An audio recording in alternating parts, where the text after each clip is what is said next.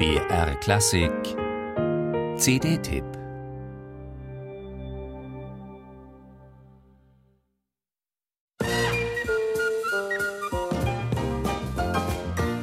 Ein Thema, das Fernsehgeschichte schrieb.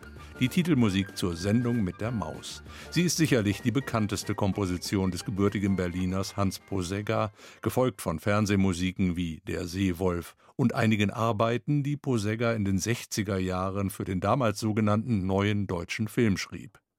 Weit weniger bekannt sind seine Werke für das Konzertpodium, darunter zwei Oratorien und ein Klavierkonzert, entstanden 1958 im Auftrag des Bayerischen Rundfunks und uraufgeführt mit dessen Symphonieorchester unter Leitung von Rudolf Albert mit Hans Posegger selbst als Solisten.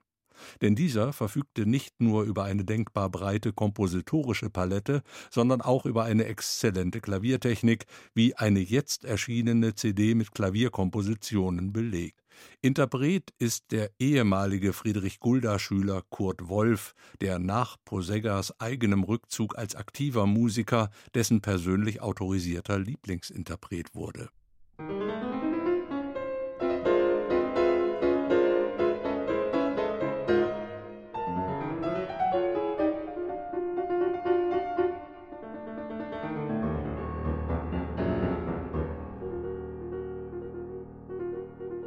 Divertimento bzw. das Musikfestival, so nannte Komponist Posegga selbst diese dreisätzige Folge von 1986, inspiriert durch ein gleichnamiges Essay von Ingeborg Bachmann, das gewissermaßen das Programm für diese durchaus hintersinnigen Stücke lieferte.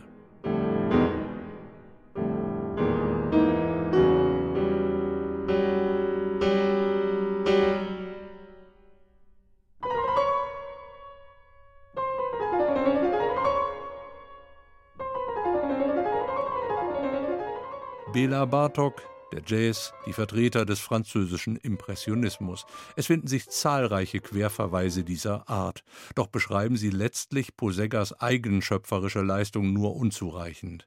Denn aus den hier präsentierten Klavierminiaturen spricht ein überaus konzentrierter Gestaltungswille, verbunden mit dem notwendigen handwerklichen Können und der Vertrautheit mit den klanglichen Finessen des Klaviers.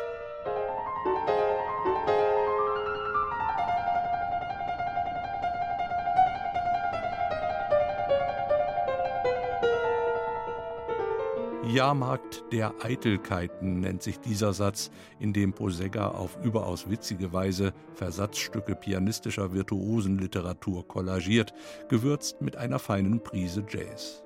Kurt Wolf macht mit seinem Spiel deutlich, dass hierin weit mehr steckt als bloßes Etüdenwerk. Eigentlich fast schade, dass diese CD, erschienen beim Starnberger Nischenlabel Kleinmüller, nur eine gute halbe Stunde Musik umfasst. Denn der musikalische Vater der Sendung mit der Maus hatte offenbar auch auf klassisch seriösem Gebiet weit mehr zu bieten als allgemein bekannt.